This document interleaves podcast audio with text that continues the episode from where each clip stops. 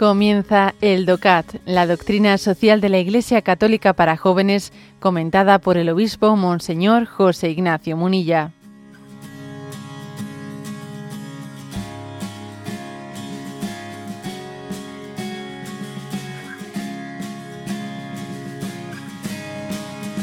Punto 79. Y dice, ¿Cómo hay que considerar a las organizaciones comerciales dedicadas a la eutanasia? Responde, todo tipo de comercialización con la eutanasia es absolutamente reprobable. La vida humana no tiene precio, de modo que tampoco la muerte puede convertirse en un negocio. De ninguna manera se puede defender éticamente que asociaciones o empresas proporcionen la eutanasia a cambio de dinero de la misma manera es inaceptable el suicidio asistido por, asistido por un médico. El médico no puede convertirse nunca en el instrumento para llevar a cabo un deseo de morir subjetivo. En cada eutanasia que se realiza, el médico deja de ser alguien que cura para convertirse en alguien que mata.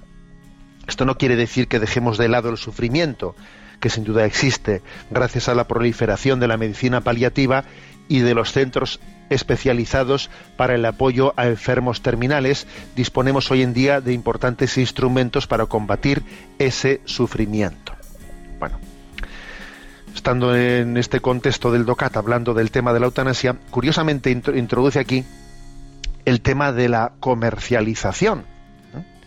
Y este tema de la comercialización, siendo así que no es el más grave, eh, curiosamente es de los que más despierta la, conciencia adormecida colectiva.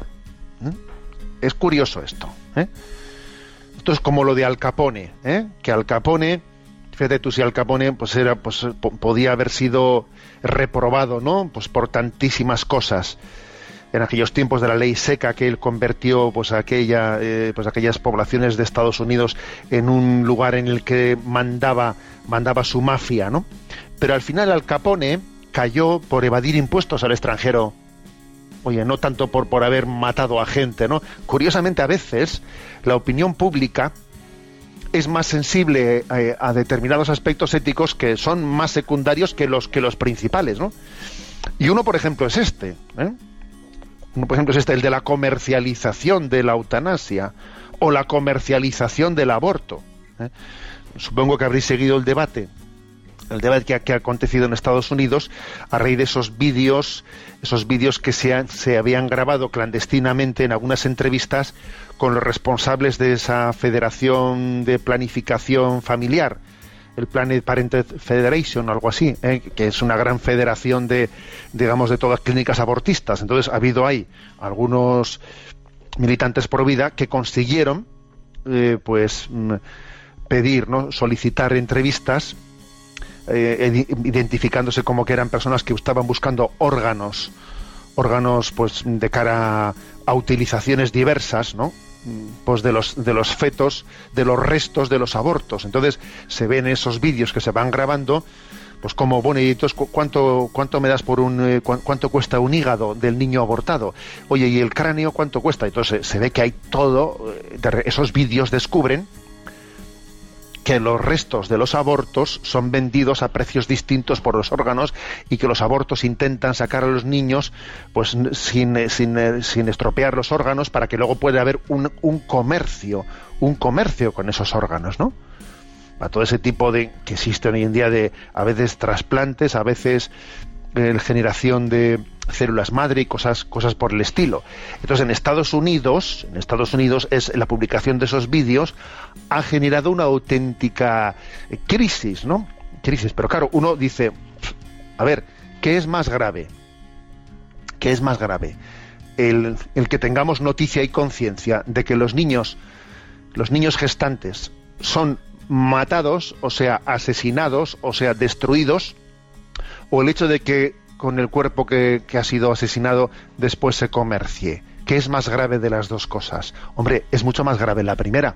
La segunda pues, es, pues, la consecuencia del mal. Pero es curioso que la opinión pública puede ser más sensible a la segunda que a la primera. Y a veces en los segundos una pues un contexto que despierta la sensibilidad, de decir, fíjate tú, y están ahí vendiendo el hígado del niño. Sí, sí, es que lo habían matado, ¿sabes? Bueno, pues mm, bienvenida esta circunstancia si sirve para despertar, ¿no? Para despertar también la conciencia adormecida. Algo así pasa aquí cuando hace referencia a que claro, es tremendo pues que a uno se le cobre para matarle, ¿no? Viene usted aquí, vamos a hacer la eutanasia, pero usted tiene que pagar, ¿eh? Oiga, pero esto de la eutanasia no era la muerte compasiva, no, se trataba de, de, tener compasión hacia el que está sufriendo y entonces la eutanasia significa muerte compasiva. Sí, sí, pero usted a pagar. Si usted no paga, no vamos a tener la compasión de matarle. O sea, es tremendo, ¿no? Es tremendo, pero, pero en esas estamos. ¿eh?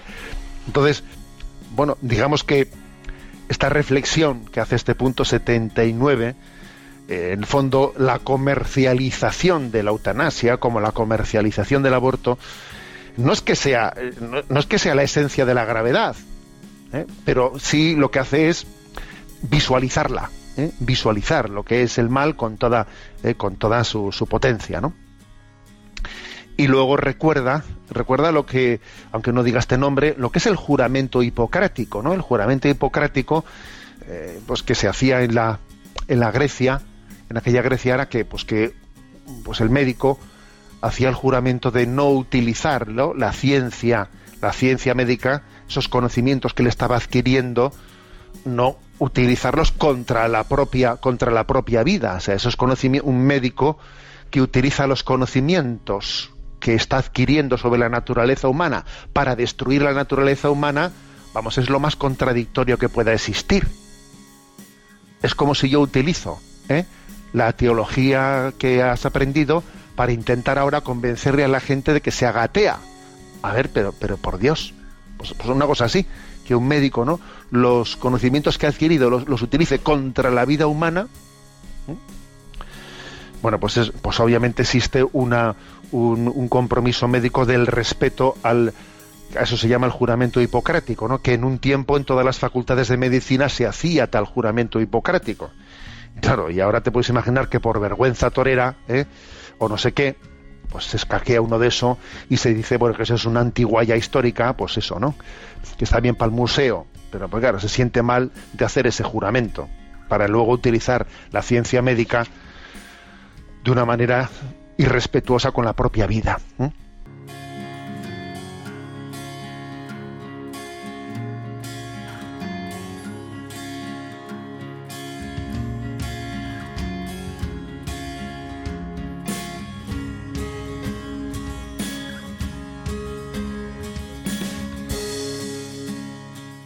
Has escuchado el DOCAT, la doctrina social de la Iglesia Católica para jóvenes, comentada por el obispo Monseñor José Ignacio Munilla. Encuentra todos los audios en radiomaria.es.